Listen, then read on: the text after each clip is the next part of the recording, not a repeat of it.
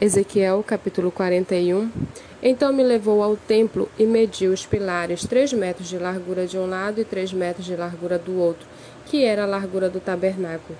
A, lar a largura da entrada era de cinco metros e as paredes laterais tinham dois metros e meio, uma de cada lado. Também mediu a profundidade da nave, e deu vinte metros, mediu a largura e deu dez metros.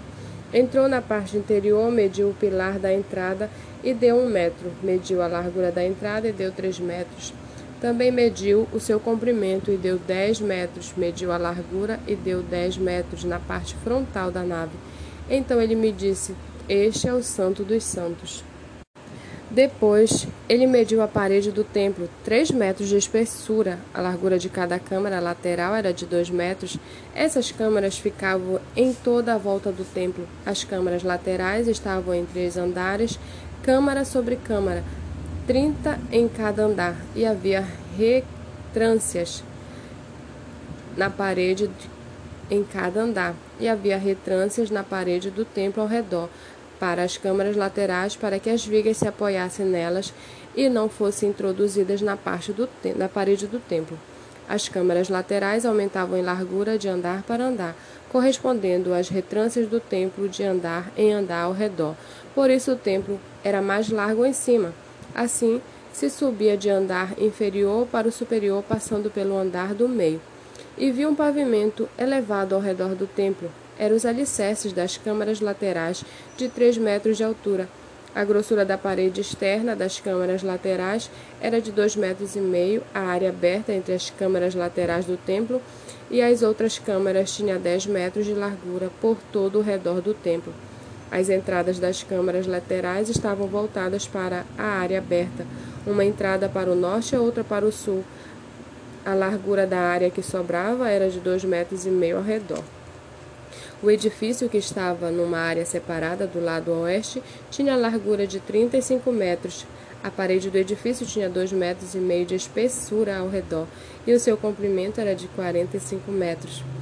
Então ele mediu o templo, 50 metros de comprimento, a área separada, o edifício e as suas paredes também tinham 50 metros de comprimento. A largura da frente do templo e da área separada do lado leste era de 50 metros.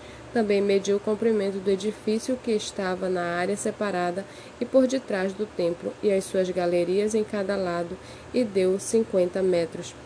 O templo propriamente dito, o Santíssimo, o vestíbulo do átrio, os umbrais, as janelas estreitas e as galerias ao redor dos três, diante do umbral, estavam cobertos de madeira ao redor. E isto desde o chão até as janelas que estavam cobertas.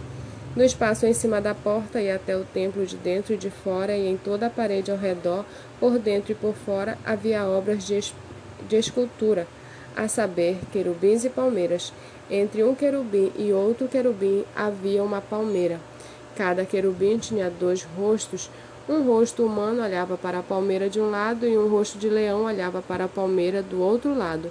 Era assim por todo o templo ao redor.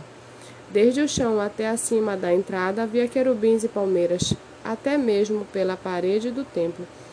Os batentes do templo eram quadrados e a entrada do Santo dos Santos tinha a mesma aparência. O altar de madeira tinha um metro e meio de altura e o seu comprimento era de um metro. Os seus cantos, a sua base e os seus lados eram de madeira. O homem me disse: Esta é a mesa que está diante do Senhor. Tanto o templo quanto o Santo dos Santos tinha duas portas, havia duas folhas para as portas, duas folhas dobráveis, duas para cada porta.